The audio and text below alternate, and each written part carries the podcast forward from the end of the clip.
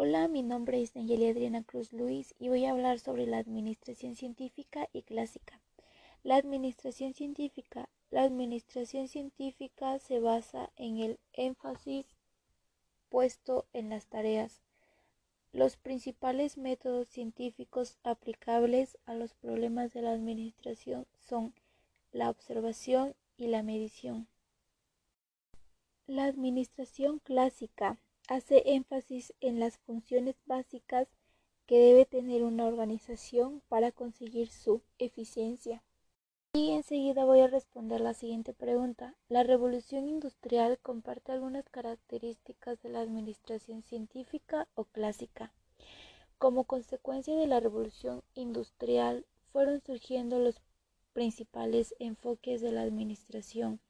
La primera escuela del pensamiento administrativo que es la escuela de la administración científica, y la revolución industrial ayudó a que la administración desarrollara la forma en que se estableció y las necesidades que fue requiriendo la empresa y sus trabajadores para su mejor planeación, organización, ejecución y control.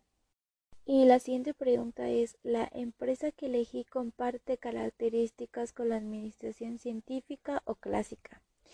La empresa Liverpool comparte características con la administración científica tanto como la clásica, ya que la administración científica se aplica métodos de ciencia para los problemas de tal empresa y los métodos aplicables son la observación y la medición.